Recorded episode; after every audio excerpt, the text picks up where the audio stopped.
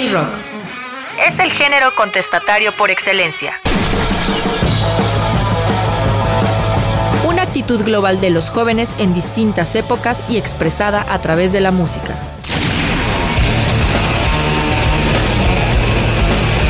RTV Música y High Rock presentan Rock Turno. Rock Turno. Un espacio para conocer las entrañas del fascinante mundo del rock. Géneros, subgéneros, estilos, fusiones y sonidos emparentados con la cultura y la historia universal.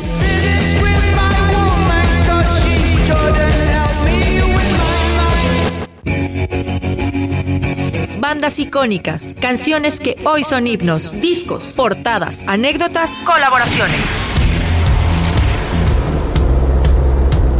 Rock, Turno.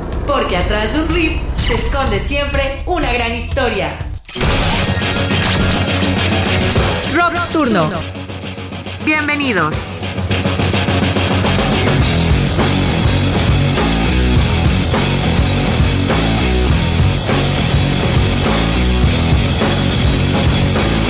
Íconos del rock.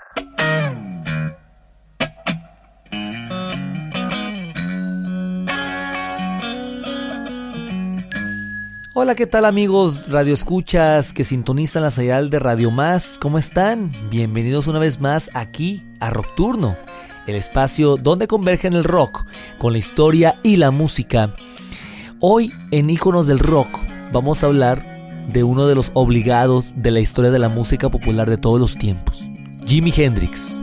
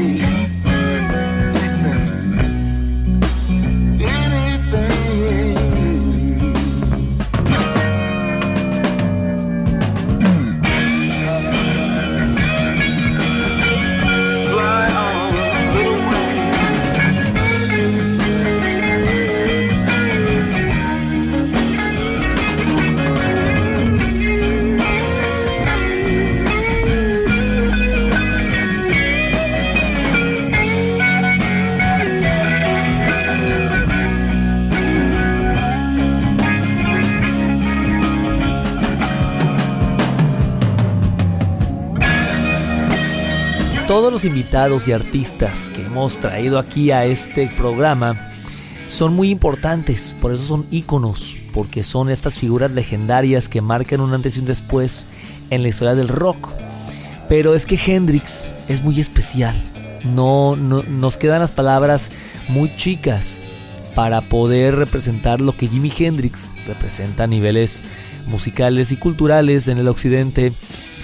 Vamos a ver, es un artista sin igual, obviamente, pero sobre todo es como algún día John Mayer, guitarrista de blues, dijo, Jimi Hendrix es un aeropuerto donde todo mundo llega y de donde todo mundo parte para ir a otros lugares y a otros horizontes.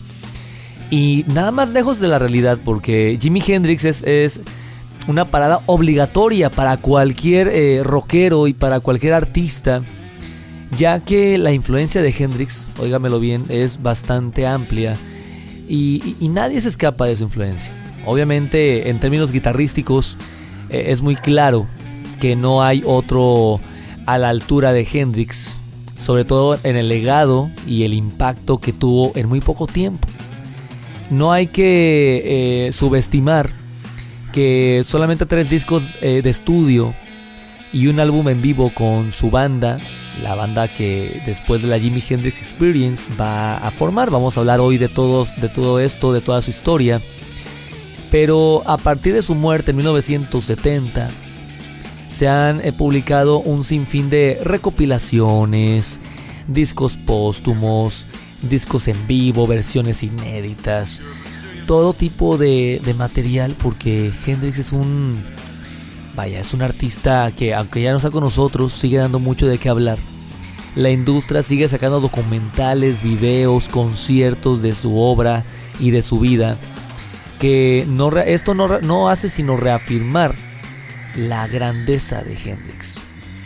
James Marshall Hendrix eh, es el nombre real de nuestro invitado, que va a tener su época de gloria y de carrera musical de 1966 a 1970, que es cuando va a morir.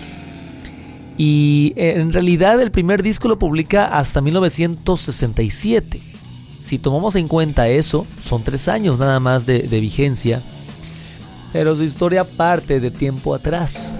Va a nacer en 1943 en la ciudad de Seattle, Washington, al noroeste, en una región geográfica muy alejada del, em, del movimiento musical del momento que estaba en Nueva York, que será en San Francisco, eh, en el sur de los Estados Unidos. No, eso es muy arriba.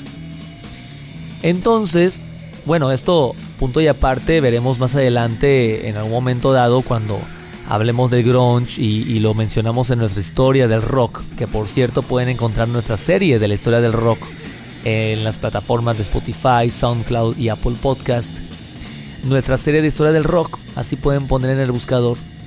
Y tenemos 20 episodios y en una parte cuando hablamos del grunge, vemos que va a ser el epicentro es en Seattle. Bueno, pues desde acá comienza pues a aparecer en el mapa con Jimi Hendrix. Y hablar de él, de toda su carrera, también nos lleva a la narrativa de lo que era la música afroamericana y la red de músicos negros en los Estados Unidos. Que déjenme le explico. Había un circuito en los Estados Unidos en donde Jimi Hendrix va a debutar y va a empezar a moverse, eh, que era el circuito Shuttling. Este circuito era básicamente eh, todos los locales dispersados en todos los Estados Unidos, por ejemplo el Victor Grill, el Cotton Club, en donde los músicos negros, actores, eh, artistas intelectuales afroamericanos eran libres de expresarse. Eh, todo esto, recordemos que estamos en, un periodo de la segregación racial de los Estados Unidos. Y bueno, el, circuito de Shuttling se convirtió pronto en una cantera de talentos en donde pasaron varios artistas de todos los géneros. Aquí estaba Aretha Franklin, Nina Simone, Ray Charles, Gladys Knight, Otis Reading, incluso de Jackson 5 van a estar por acá, además de James Brown, B.B. King, Duke Ellington, Tina Turner, George Benson, The Supremes. Bueno, mucha gente va a estar involucrada aquí en este circuito. Jimi Hendrix también. Y va a ser muy importante porque va a ser el único sitio donde músicos afroamericanos van a poder ser como ellos son, expresivos, viscerales. Y Hendrix aprendería esto rápidamente. Esto será clave más adelante porque se demostrará que Hendrix estaba destinado para ser solista y para destacar sobre los demás. Él no podía acompañar a gente ya que le robaba el show. O sea, imagínense ya en retrospectiva lo que sabemos que Hendrix hacía, compartiendo el escenario con un tal Little Richard, que fue cuando empezó a, trabajar en 1965 junto a él. Pues imagínense, de hecho se dice que Little Richard llegó a tener conflicto con él. Por lo mismo, o sea, le robaba el show, el espectáculo visual era de Hendrix. Él, él quería destacar. Y esto Em, empezó así, en este circuito, fue la única manera en que pudo abrirse paso. Y para darnos una idea de lo que era Hendrix en estos años con Little Richard, vamos a escuchar una grabación proveniente de uno de sus conciertos y escuchemos la manera que tenía Hendrix de tocar la guitarra en este momento. Rock Turno.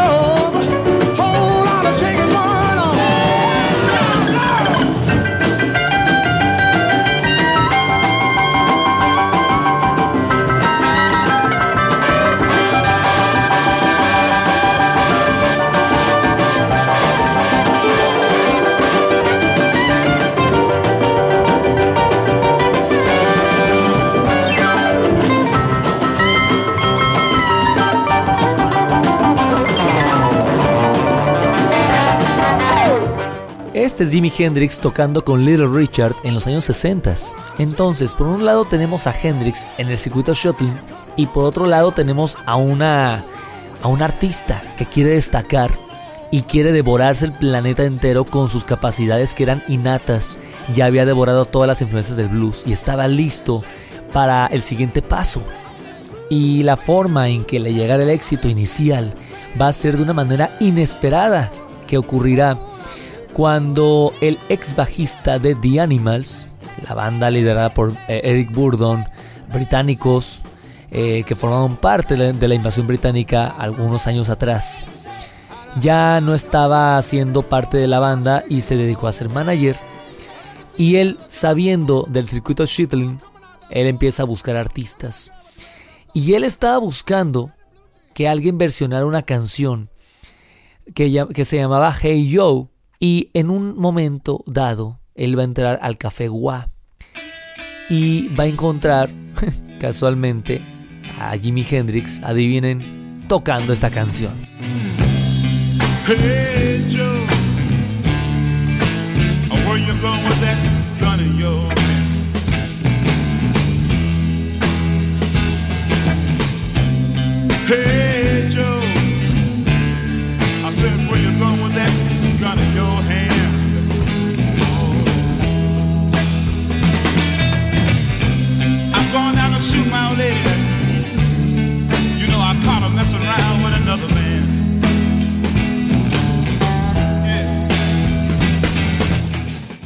Mágico pues, parecía que el destino le tenía guardado a Hendrix y a Chas Chandler encontrarse en, algún momento. Y se dio así de una forma mágica Chas Chandler queda, eh, sobra decir que quedó completamente anonadado porque el nivel expresivo de Hendrix en la guitarra, el performance, la presentación, el show que hizo, que vio, él quería llevárselo y darlo a conocer a todo el planeta. O sea, Chandler supo que había una mina de oro aquí. Inmediatamente se puso en contacto con Hendrix y le ofreció, ¿sabes qué? Vámonos de gira a Inglaterra. Yo te voy a armar allá, te voy a hacer una carrera Hendrix no lo podía creer.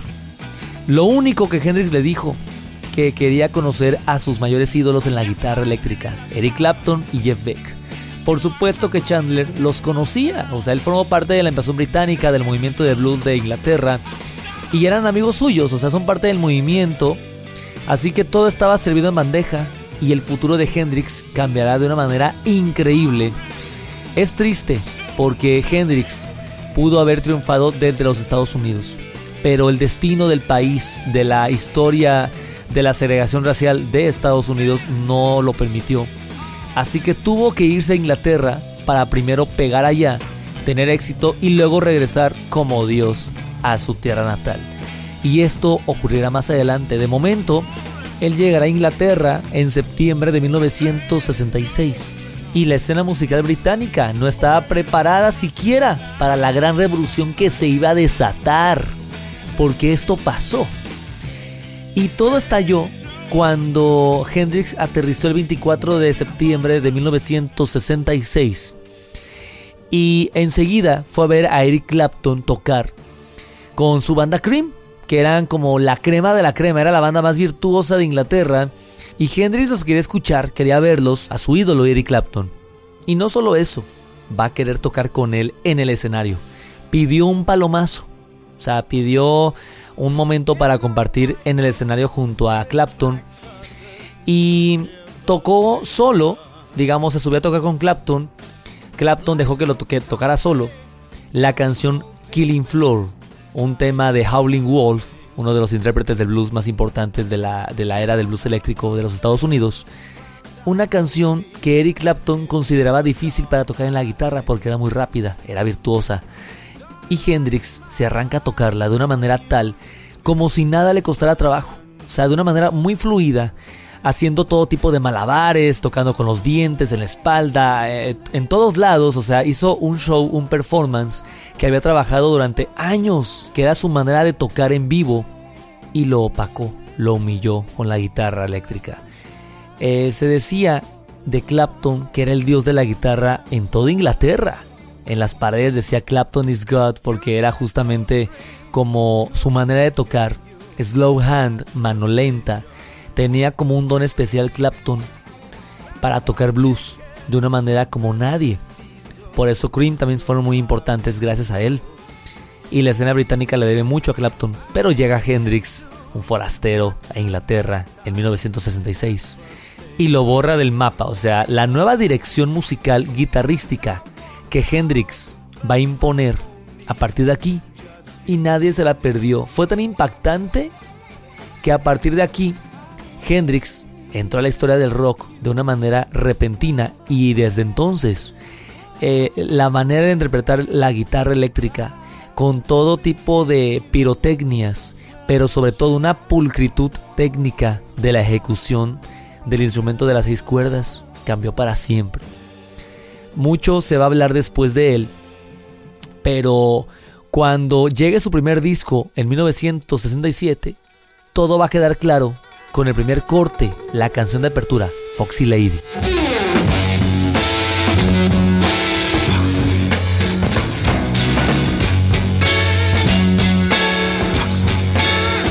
Rock Turno.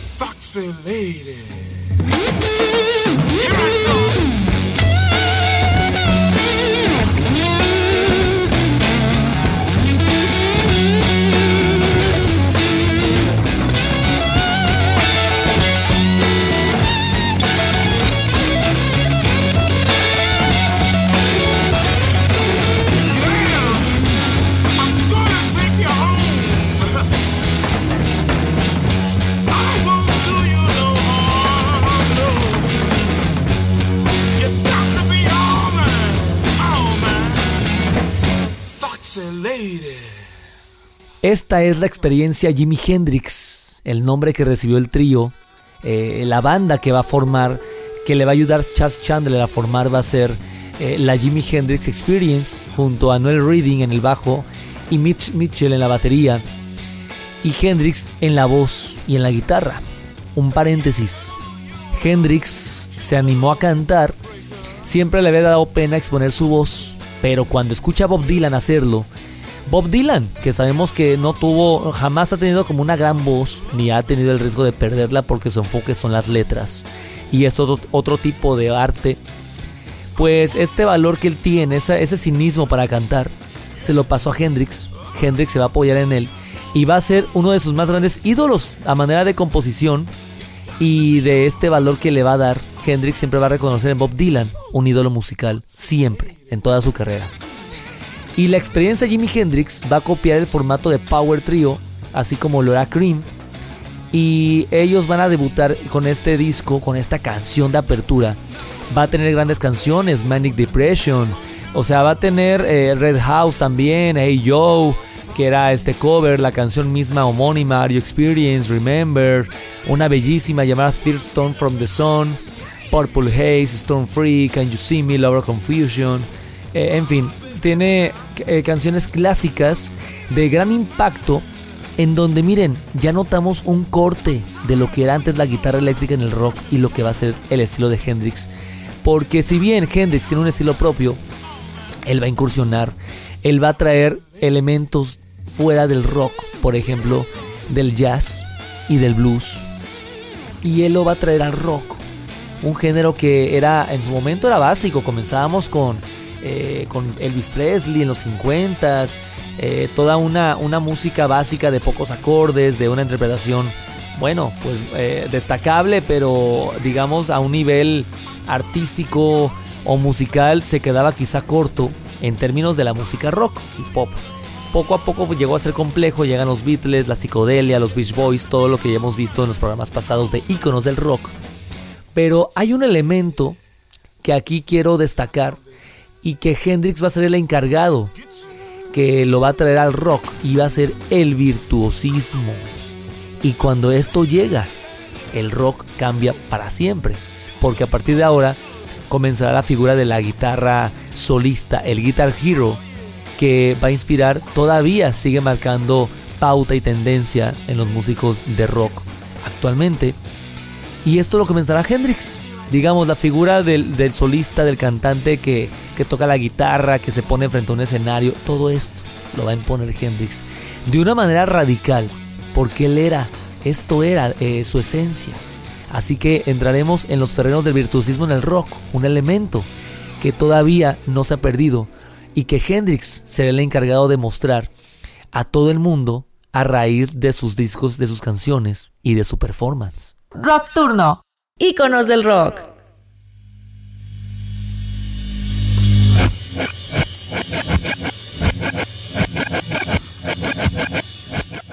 El virtuosismo en la música rock se conocía relativamente poco.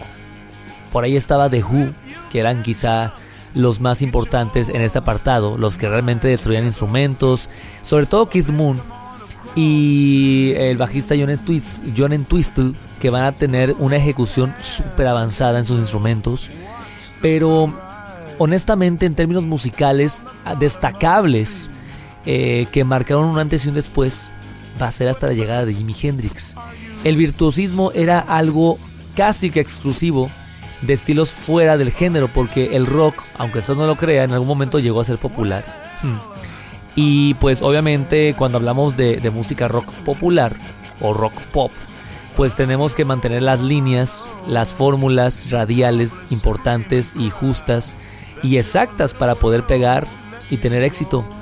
Poca información, no podemos tener largos solos, no podemos tener melodías complejas y armonías eh, eh, inexplicables. Todo tenía que ser sencillo, todo tenía que ser claro para el oyente. Y a eso fue hasta ese momento. O sea, porque cuando llega Hendrix, todo va a cambiar. Entonces, tenemos aquí una serie de, de características que les voy a narrar, las tengo por acá de este lado. Y esto es algo que va a ser de suma importancia en el rock se va a establecer.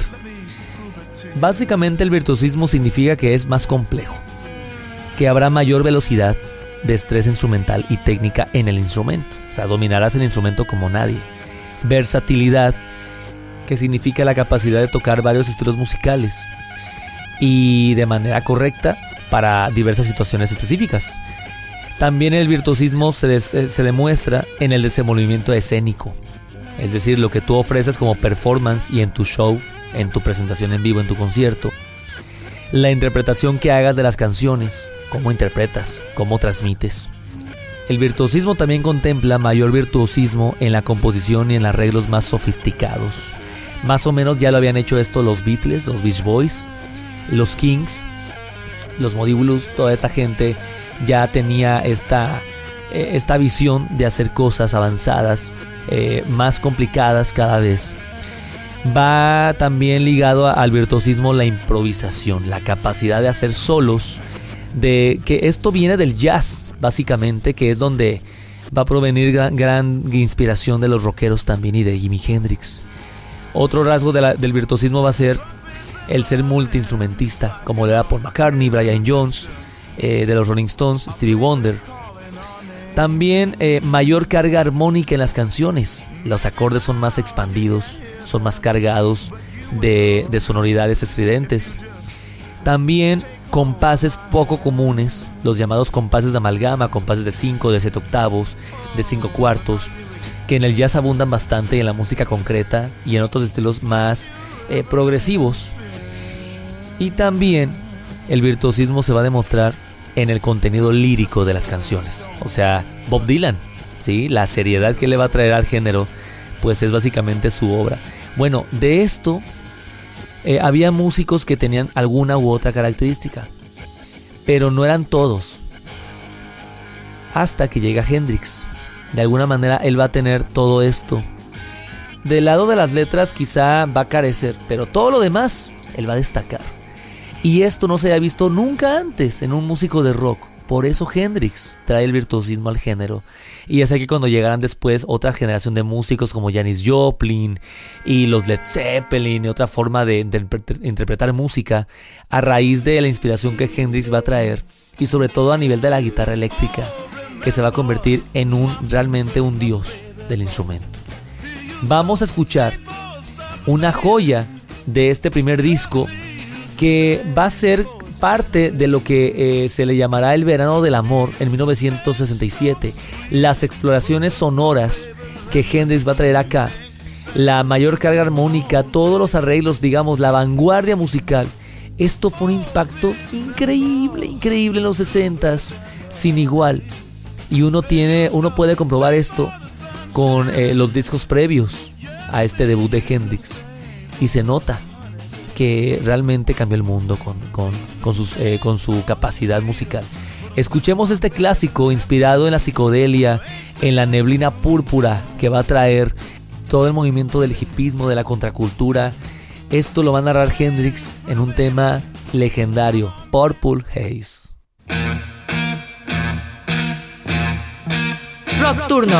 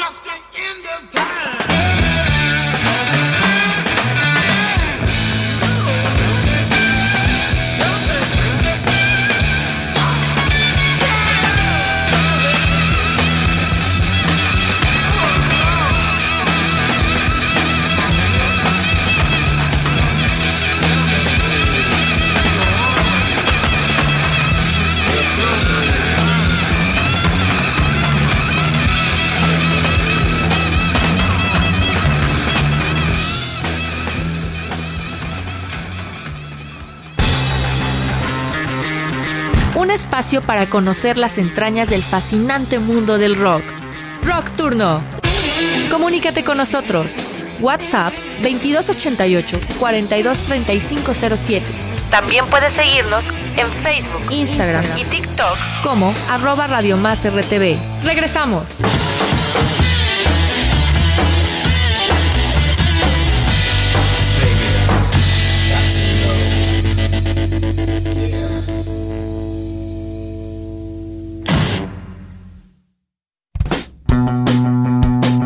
Con más de Rock Turno. Escúchanos nuevamente a través de Spotify, SoundCloud y Apple Podcast.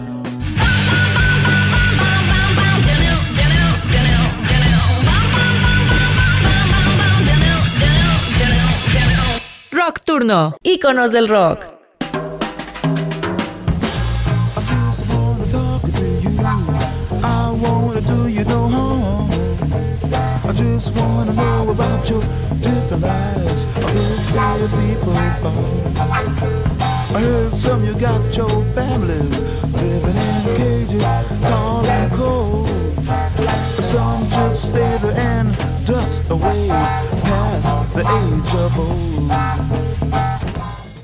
Esto que escuchamos es parte de lo que Hendrix nos va a traer en su segundo disco, Axis Bold as Love.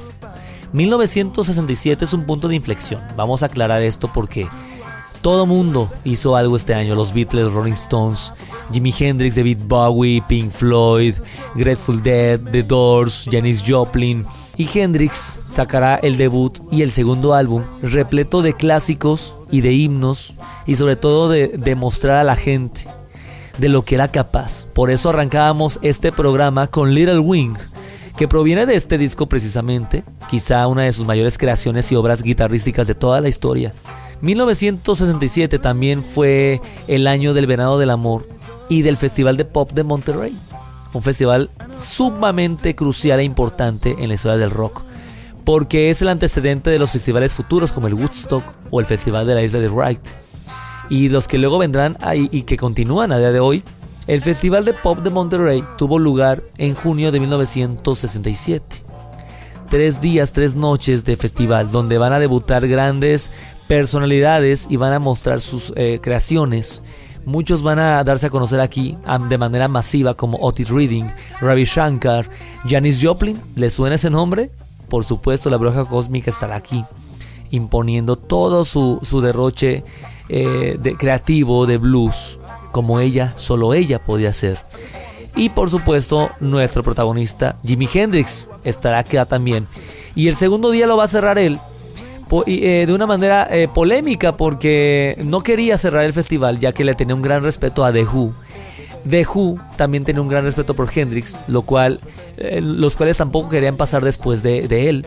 Así que se lanzó una moneda al aire y resulta que ganó The Who como banda que iba a abrir antes o que iba a estar antes que Hendrix. Hendrix iba a ir después de ellos.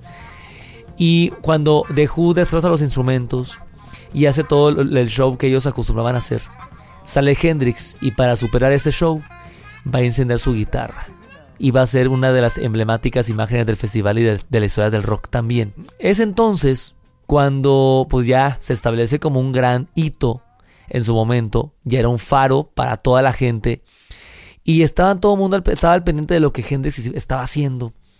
Y bueno, no todo era estridente con Hendrix, él tenía también una faceta acústica muy, muy hermosa, muy pulcra, muy fina, como lo encontraremos en la canción Castles Made of Sand, Castillos hechos de arena, en donde mostramos un Hendrix más íntimo. Down the street you can hear her scream, you're a disgrace. And she slams the door in his drunken face. And now he stands outside And all the neighbors start to gossip and drool He cries, oh girl, you must be mad. What happened to the sweet love you and me had? Against the door he leans and starts a scene, and his tears fall and burn a garden green. And so castles made of sand fall in the sea eventually. Rock Turno. Little Indian brave who before he was ten played war games in the woods with his Indian friends. And he built a dream that when he grew up he would be a fearless warrior, Indian chief. Many moons passed and more the dream grew stronger till tomorrow he would sing his first war song and fight his first battle. But something went wrong. Surprise attack killed him in his sleep that night. So castles made of sand melts into the sea. Eventually.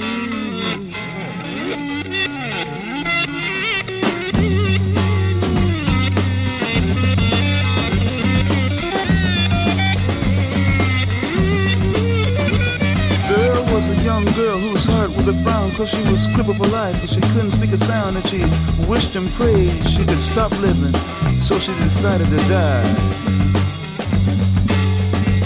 she drew a wheelchair to the edge of the shore and to her legs she smiled you won't hurt me no more. But then a sight she never seen made her jump and say look a golden winged ship is passing my way.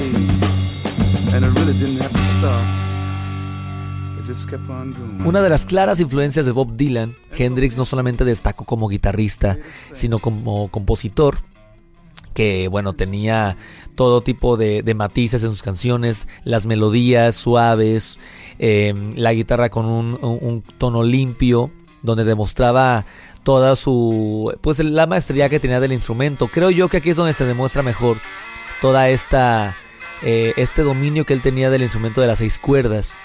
Hay muchas canciones aquí, además de, la que escuchamos, tenemos una que es poco conocida, que tiene una secuencia bastante pegajosa de acordes y de la armonía y de la melodía, cómo se contesta con la guitarra, heredero de la escuela del blues y de todo esto, de esta música negra visceral, nos va a traer Ain't No Telling, una canción pequeña, corta, pero de un swing increíble. Rock Turno, íconos del rock.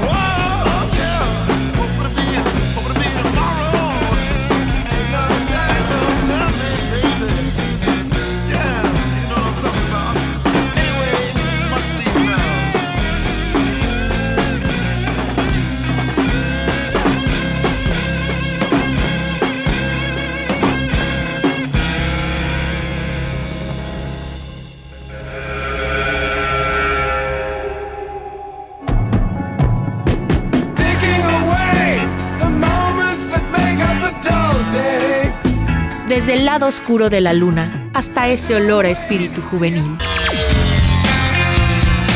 La música que transformó a generaciones enteras. Rock Turno.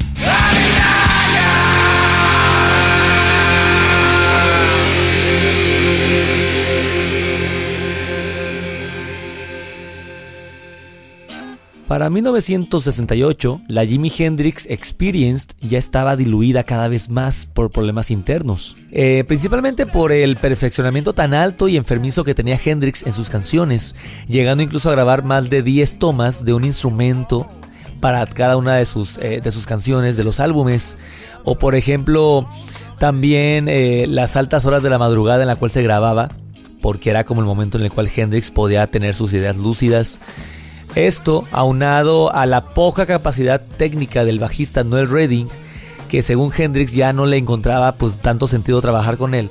Todo esto hizo que la banda encontrara un abismo cada vez más eh, presente. De todas maneras, se las arregló para eh, publicar en octubre de ese año eh, el fantástico Electric Ladyland, que se convertirá en su último trabajo discográfico de estudio y uno de los más impresionantes de la historia del rock. Aquí ya se encuentra coqueteos con el rock progresivo, con el futuro rock, con el sonido que se iba cada vez más perfeccionando y yendo hacia otros horizontes, más heavies, más progresistas y de sumo art rock. Y jamás va a abandonar el blues y las influencias de las cuales Hendrix partió. Asimismo, había una cantidad de canciones que nunca verán la luz, sino hasta en álbumes posteriores después de su muerte. Por eso es que se encuentran todavía canciones y grabaciones inéditas a día de hoy. Para Electric Ladyland, Hendrix eh, se va a apoyar en varios invitados especiales, por ejemplo, el bajista Jack Casady de Jefferson Airplane, también Steve Winwood de Traffic en el órgano, y tendrá todo tipo de experimentaciones sonoras como la jam de 15 minutos de duración llamada Voodoo Child, que será como la manera en que Hendrix va a demostrar cómo iba a trabajar a partir de ahora, de manera súper libre obviamente fijándose mucho en los detalles, pero a partir de Jam Sessions.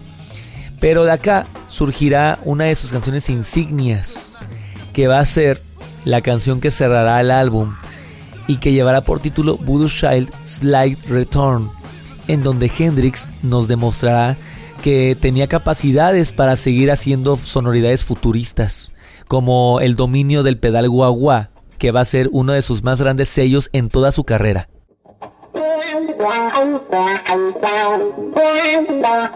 Rock Turno.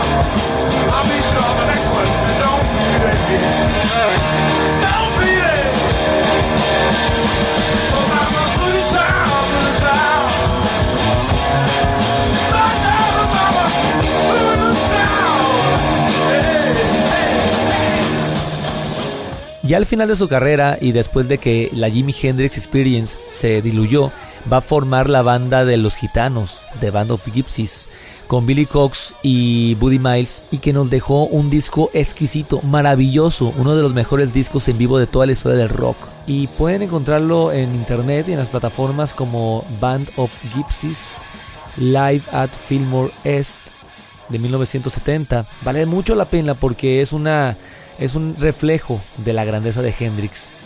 Y de esta manera llegamos al final tanto de este programa como de Jimi Hendrix. Llega la tragedia. 18 de septiembre de 1970, Jimi Hendrix se había encontrado en su apartamento ahogado en su propio vómito por una intoxicación de barbirúticos y alcohol que no pudo su cuerpo controlar y medir. Y que esto fue una noticia tan drástica, tan inesperada, tan trágica para el mundo de la música, porque Hendrix nos dejó solamente tres discos de estudio y uno en vivo, y solamente cuatro años de carrera. ¿Qué hubiera sido de Hendrix de haber llegado a los 70s, a los 80s, a los 90s? ¿Qué hubiera sido después de haber eh, nacido un Eddie Van Halen más adelante? ¿O Queen? ¿O quizá todo lo que llegó en los 80s con Randy Rhodes y el glam metal? No, no lo sabemos. Tampoco cómo hubiera eh, reaccionado ante las corrientes actuales si seguiría haciendo conciertos. Lamentablemente esto se le diluyó. Y a partir de aquí, el Club de los 27 se hace mítico cada vez más porque ya le había tocado a Brian Jones y a Robert Johnson y ahora le tocó a Jimi Hendrix. Entonces, después llegará Janis Joplin, Jim Morrison y la tendencia continuará. Pero aquí, más allá del mito y de la, de la leyenda del, del Club de los 27, es la figura de Hendrix, ¿sí? O sea, esta persona traspasó las fronteras y los límites de la creatividad musical humana porque hizo cosas que nadie se le hubiera ocurrido y que a día de hoy sigue siendo y sigue dando de qué hablar. Todos sus descubrimientos musicales, las extensiones de los acordes, la complejidad armónica que trajo de otros eh, géneros al rock, ha hecho escuela y sigue siendo objeto de estudio. Espero que hayan disfrutado de este programa como yo al hacerlo. Y me voy a despedir con una canción de Bob Dylan que Hendrix Recordemos que era su héroe. Bueno, él va a homenajear a Bob Dylan en una canción titulada All Along the Watchtower. Y aquí nos, eh, nos estamos ante un cover excelente de gran calidad que incluso Bob Dylan va a incluir en sus conciertos y se va a referir a ella como la versión más importante. O sea, es como la versión definitiva. No es la de su creador, es la de Hendrix, es un cover. Así que eso tiene un mérito impresionante. Y de verdad, no perdamos de vista a Hendrix, hay tanto que aprenderle en sus canciones, en sus letras, en su historia. Espero que hayan eh, navegado en todo este episodio, en todo este programa, por los puntos que eh, platicamos. Así que me despido, yo soy Axel Velázquez. Síganme en las redes sociales como High Rock México, Facebook, Instagram, TikTok, Twitter, YouTube, donde subo contenido de rock clásico, como fotos, efemérides, notas, críticas, opiniones, bueno, muchas cosas relacionadas al rock clásico. Eh, nos escuchamos la siguiente semana, los dejo con una versión de All Along the Watchtower, quizá el mejor cover que le hicieron a Bob Dylan. Hasta la próxima. Los iconos del rock en Rockturno.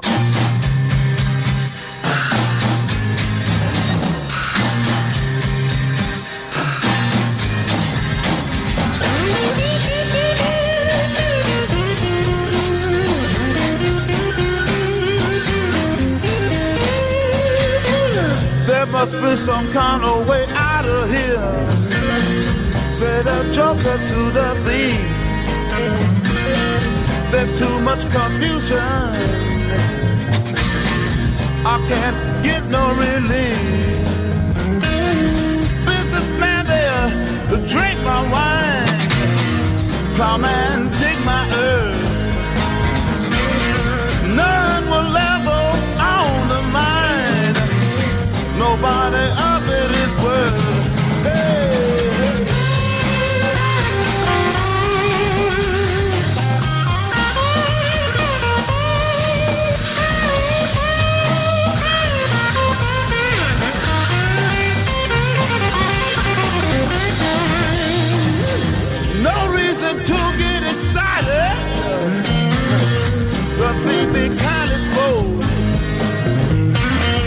There are many here among us who feel that life is but a joke. But, uh, but you and I, we've been through that. And this is not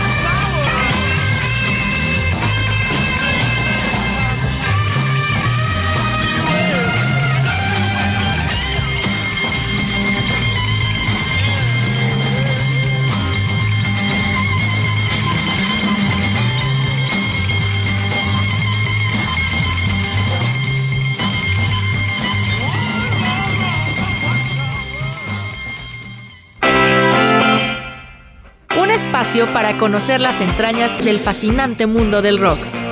Ese género musical contestatario por excelencia.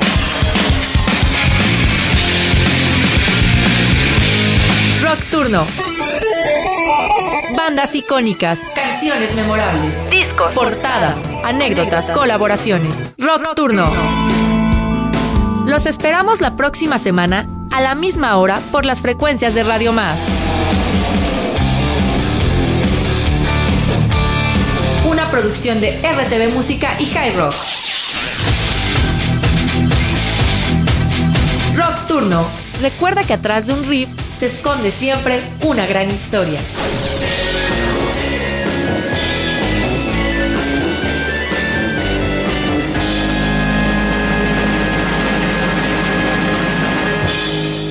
Rock Turno. Íconos del rock.